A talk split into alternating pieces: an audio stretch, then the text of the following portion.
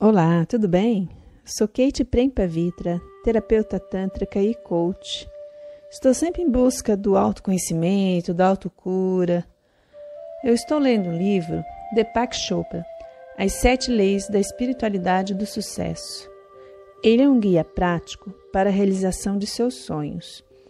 E eu resolvi ler esse livro para vocês, para vocês também terem esse presente, esse conhecimento maravilhoso da espiritualidade e para alcançar os seus desejos, seus sonhos, suas saber das suas potencialidades e de que você pode alcançar além, além do normal, além que você tem o poder de alcançar os seus sonhos, suas metas, seus objetivos. É só você aprender esse autoconhecimento. Às vezes tem gente que nunca ouviu falar, então por isso que eu resolvi dar-lhes esse presente. Hoje eu começo com a primeira lei da potencialidade pura. Vou ler a introdução para vocês, né? E vou falar da primeira lei da potencialidade pura. Depois, vou dar continuidade, é, vou fazer várias playlists, né, deste livro até terminar o livro para vocês todos. Muito obrigada. O que for a profundeza do teu ser, assim será o teu desejo. O que for o teu desejo, assim será a tua vontade. O que for tua vontade, assim serão os teus atos. O que forem teus atos, assim será o teu destino. Brahadaya Upashni Introdução Embora este livro tenha como título As Sete Leis Espirituais do Sucesso, ele também poderia chamar-se As Sete Leis Espirituais da Vida. Por que são estes os princípios seguidos pela natureza para criar tudo o que existe na Terra, tudo o que podemos ver, ouvir, cheirar, provar, tocar?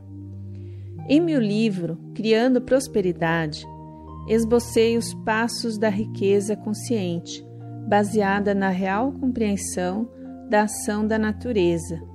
As sete leis espirituais do sucesso constituem a essência desse ensinamento que, uma vez incorporado, a consciência pode fazer você criar riquezas ilimitadas sem nenhum esforço experimentar o sucesso em todas as suas realizações. O sucesso na vida poderia ser definido como a expansão contínua da felicidade e a realização progressiva de objetivos compensadores. Por outro lado, o sucesso, que inclui a geração de riquezas, só é considerado possível com a participação de outras pessoas. É preciso que se abordem o sucesso e abundância espiritualmente como o constante fluxo de todas as coisas boas em sua direção. Com o conhecimento e a prática da lei espiritual, colocamos-nos em harmonia com a natureza e criamos sem ansiedade, com alegria e amor. São muitos aspectos do sucesso. Os bens materiais são apenas um de seus componentes. Além disso, o sucesso é a jornada, não o destino. A abundância material, em todas as suas expressões, é um dos fatores que tornam a jornada mais prazerosa. Mas o sucesso inclui saúde, energia, entusiasmo pela vida, relacionamentos compensadores, liberdade criativa, estabilidade física, emocional, bem-estar e paz de espírito. Mesmo que tenhamos a experiência de tudo isso, permaneceremos insatisfeitos se não cultivarmos as sementes da divindade em nosso interior. Na realidade, somos uma divindade disfarçada. Somos embriões de deuses e deusas, que, contidos em nosso ser, buscam a plena materialização. O verdadeiro sucesso é, por isso, é a experiência do milagre, é a divindade se abrindo em nosso interior. É percebemos essa divindade é toda parte e tudo que experimentamos, no olhar de uma criança, na beleza de uma flor, no voo de um pássaro, quando passarmos a experimentar a vida como a expressão milagrosa da divindade, não de vez em quando, mas o tempo todo, saberemos o que significa verdadeiramente o sucesso. Antes de definir as sete leis espirituais, vamos entender o conceito de lei. Lei é o processo pelo qual o não manifesto torna-se manifesto. É o processo pelo qual o observador torna-se o observado. Aquele que vê se transforma no cenário, o sonhador evidencia o sonho. Toda a criação, tudo que existe no mundo físico, é resultado do não manifesto transformando-se em manifesto. Tudo que contemplamos vem do desconhecido, nosso corpo físico e o universo físico. Tudo o que podemos perceber pelos sentidos são transformações, transformações do não manifesto, do desconhecido, do invisível em manifesto, conhecido, visível. O universo físico nada mais é que o eu desdobrando-se para experimentar-se como espírito, mente, matéria. Em outras palavras, todos os processos da criação são processos por meio dos quais o eu, a divindade, se expressa. A consciência em movimento se expressa como os objetivos do universo na eterna dança da vida. A fonte de toda a criação é a divindade, o espírito. O processo da criação é a divindade em movimento. A mente. O objeto da criação é o universo físico, inclusive o corpo. Esses três componentes da realidade, espírito, mente e corpo, observador, ato de observar e observado, são essencialmente a mesma coisa. Todos eles vêm do mesmo lugar, o reino da potencialidade pura, que é basicamente não manifesto. As leis físicas do universo, na verdade, representam esse processo da divindade em movimento, ou a consciência em movimento. Quando compreendemos essas leis e as, aplicamos em nossas vidas, qualquer coisa que desejamos pode ser criada, porque as mesmas leis que a natureza utiliza para criar uma floresta, uma galáxia, uma estrela, um corpo humano podem realizar nossos desejos mais profundos. Agora passeamos as sete leis espirituais do sucesso para aprender como aplicá-las em nossas vidas. A lei da primeira lei, a lei da potencialidade pura. A fonte de toda a criação é a conscientização pura potencialidade pura que busca expressar-se do não manifesto ao manifesto. E quando descobrimos que o nosso verdadeiro eu é potencialidade pura, alinhamos-nos à força que condena, coordena tudo no universo. No princípio, não havia existência ou inexistência. O mundo era energia, não revelada. Ele vivia sem viver, por seu próprio poder, e nada via. Hino de criação Rig Veda.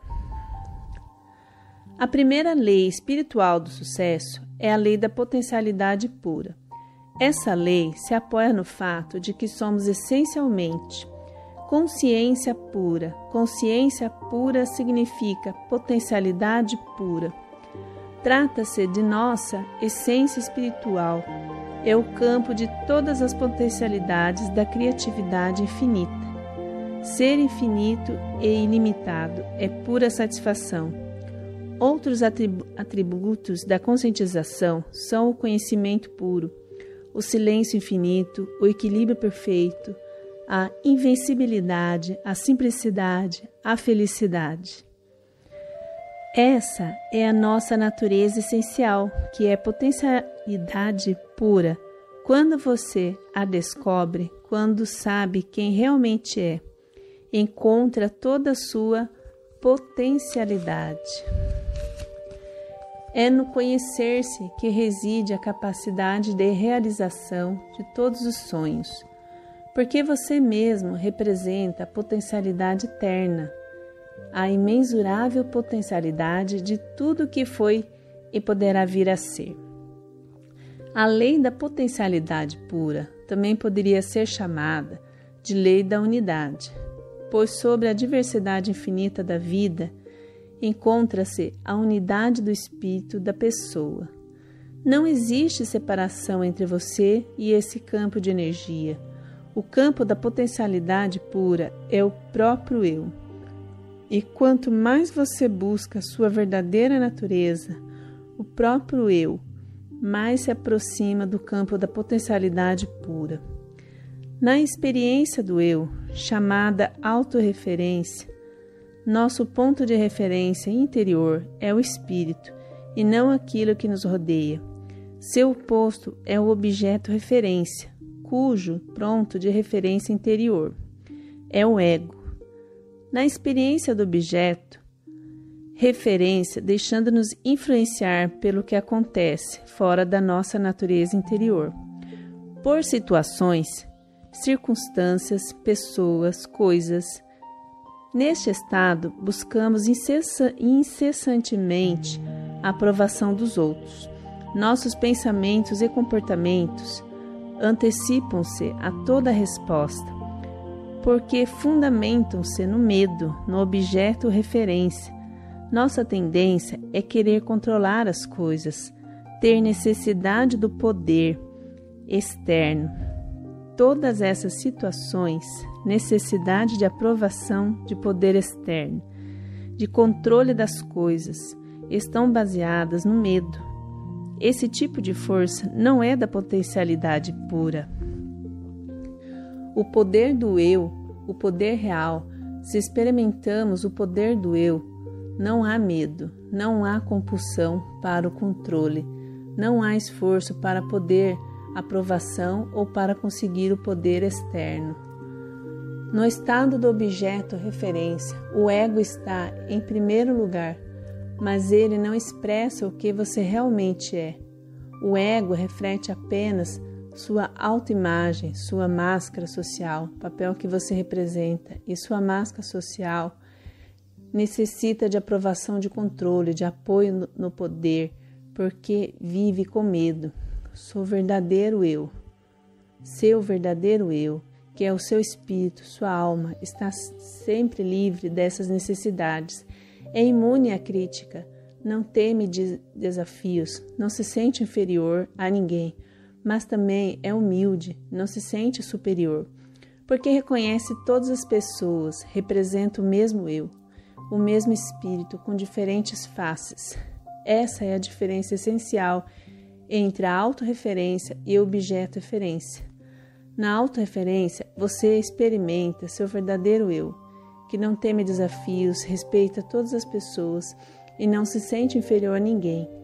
O alto poder é, portanto, o verdadeiro poder. Já o poder assentado no objeto referência é um falso poder por estar fundamentado no ego.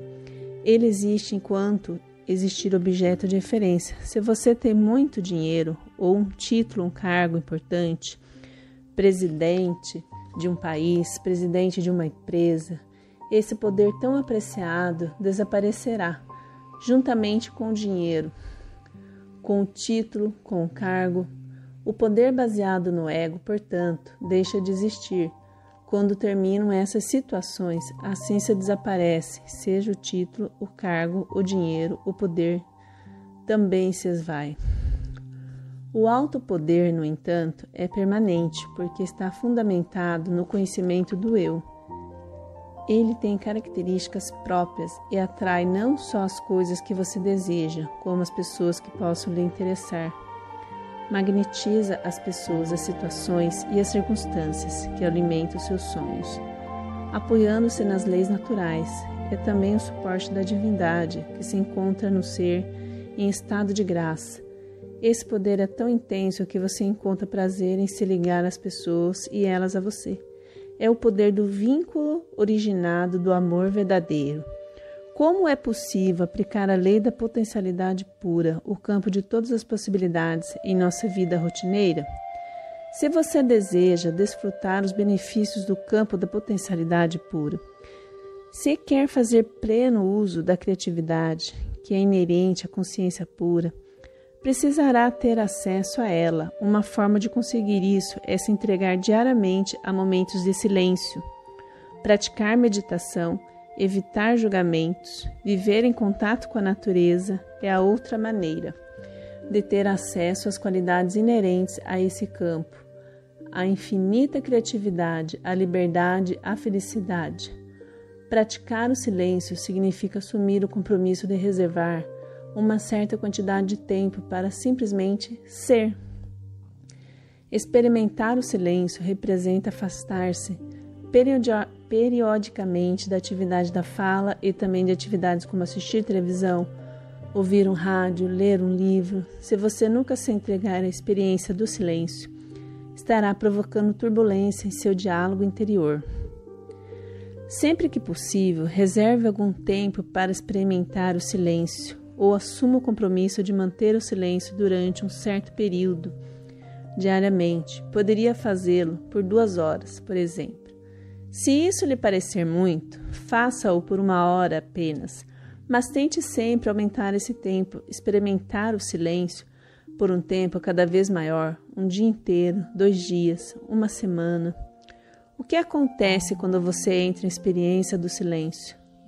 No início, seu diálogo interior fica mais turbulento. Você sente uma necessidade intensa de dizer coisas.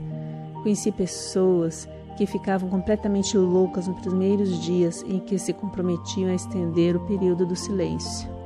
Eram tomadas por uma sensação de urgência e ansiedade, mas quando persistiam na experiência, seu diálogo interior começava a se aquietar e o silêncio logo se tornava profundo. Isso acontece porque depois de um tempo, a mente desiste. Ela se dá conta de que não adianta ficar dando voltas e voltas se você, o eu, o espírito, não vai falar e ponto final.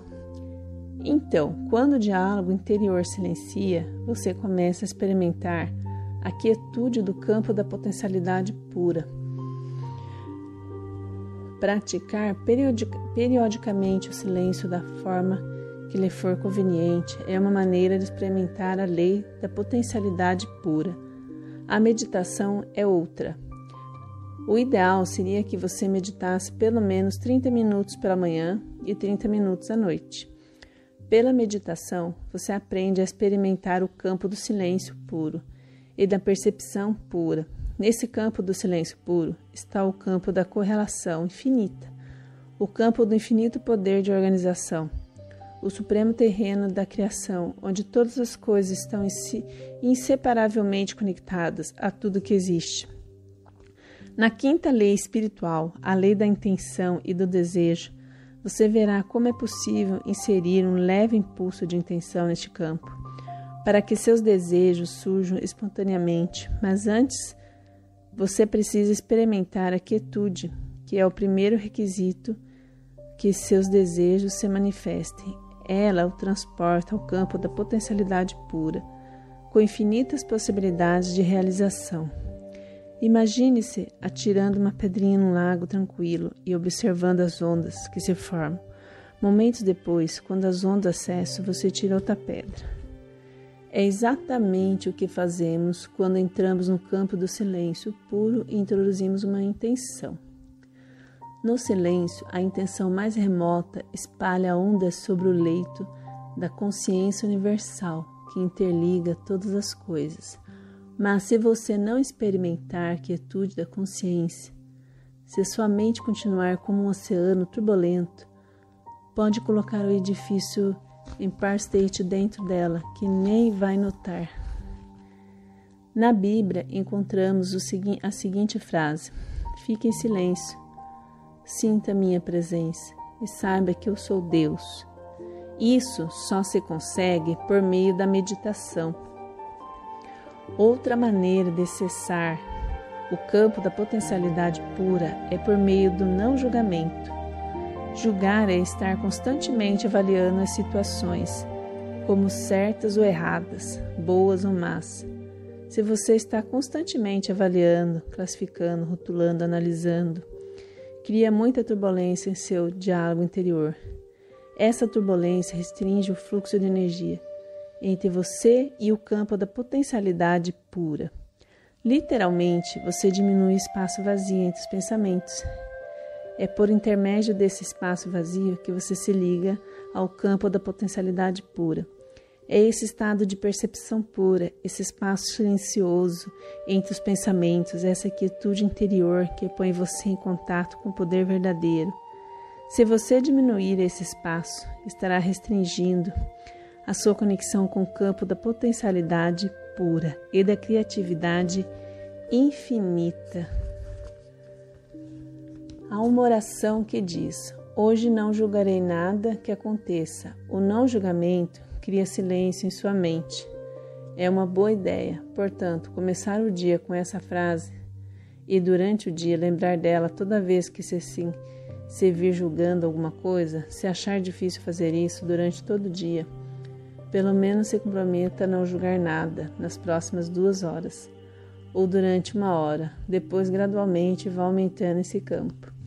Pelo silêncio, pela meditação, pelo não julgamento, você terá acesso à primeira lei, a lei da potencialidade pura. Quando conseguir isso, poderá acrescentar um quarto componente a essa prática: o contato direto com a natureza, seja um riacho, uma floresta, uma montanha, um lago, uma praia. Essa comunhão com a natureza o levará a uma interação harmoniosa com todos os elementos das forças vitais ele dará a sensação de união com todas as coisas vivas. Ela permitirá também o acesso ao campo da potencialidade pura. Você precisa aprender a entrar em contato com a mais profunda essência do seu ser. Ela está além do ego, em seta de medo, livre, imune à crítica, não teme qualquer desafio. Não é inferior nem superior a ninguém. É pura magia, mistério, encantamento. O acesso à sua verdadeira essência também lhe dará uma pista sobre os seus relacionamentos que nada mais são que reflexo dos relacionamentos que você tem consigo mesmo.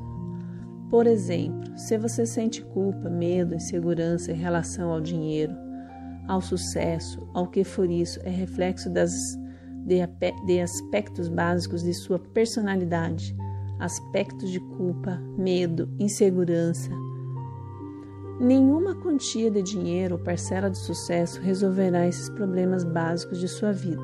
Somente a intimidade com o seu verdadeiro eu permitirá superar tais, tais problemas.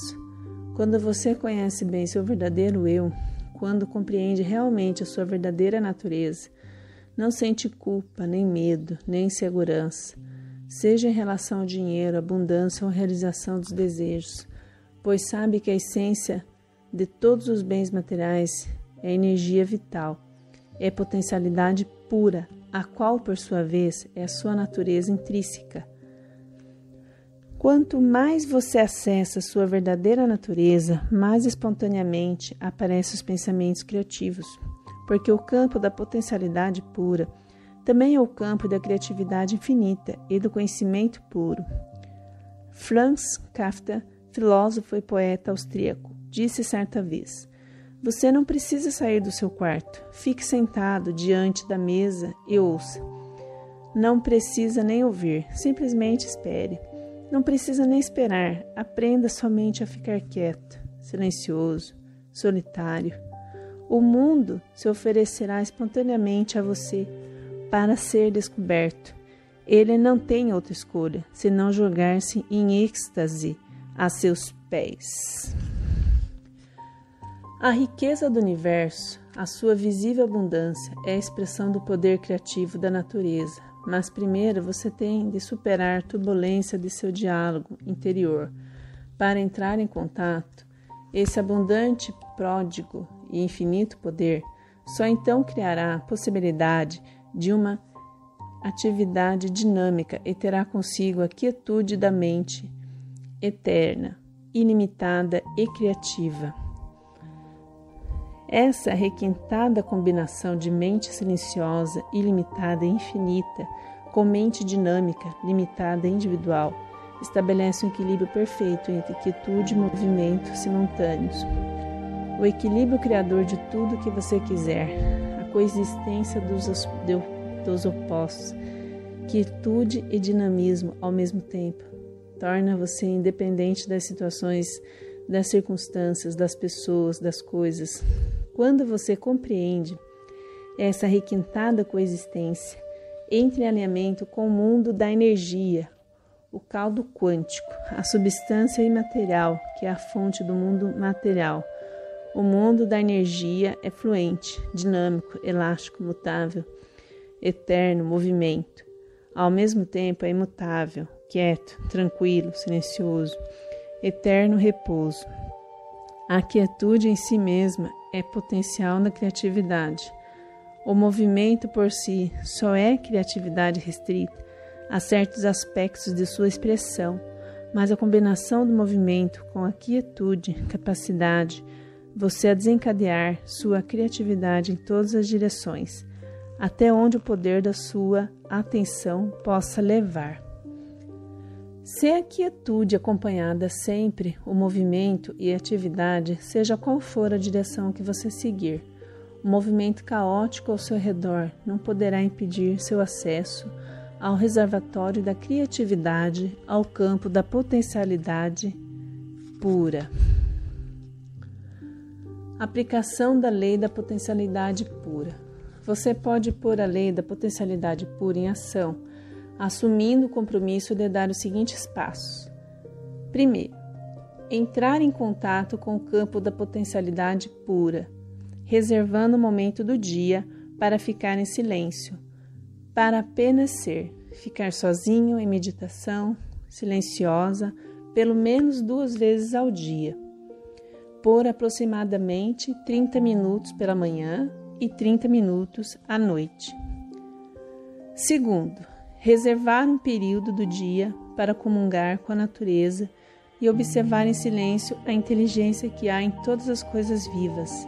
Ficar em silêncio e assistir ao pôr do sol, ouvir o ruído do oceano ou de um rio, ou simplesmente se sentir sentir o perfume de uma flor, no êxtase do silêncio e em comunhão com a natureza, desfrutar a pulsação vital das eras, o campo da potencialidade pura e da criatividade limitada. Praticar não julgamento. Terceiro, praticar o não julgamento. Começar o dia dizendo: Hoje não julgarei nada que aconteça. Também é importante que durante todo o dia você se lembre de não fazer julgamentos. Lembre-se de inscrever no canal, compartilhe com os amigos. Até o próximo vídeo. Kate Prempavitra, terapeuta.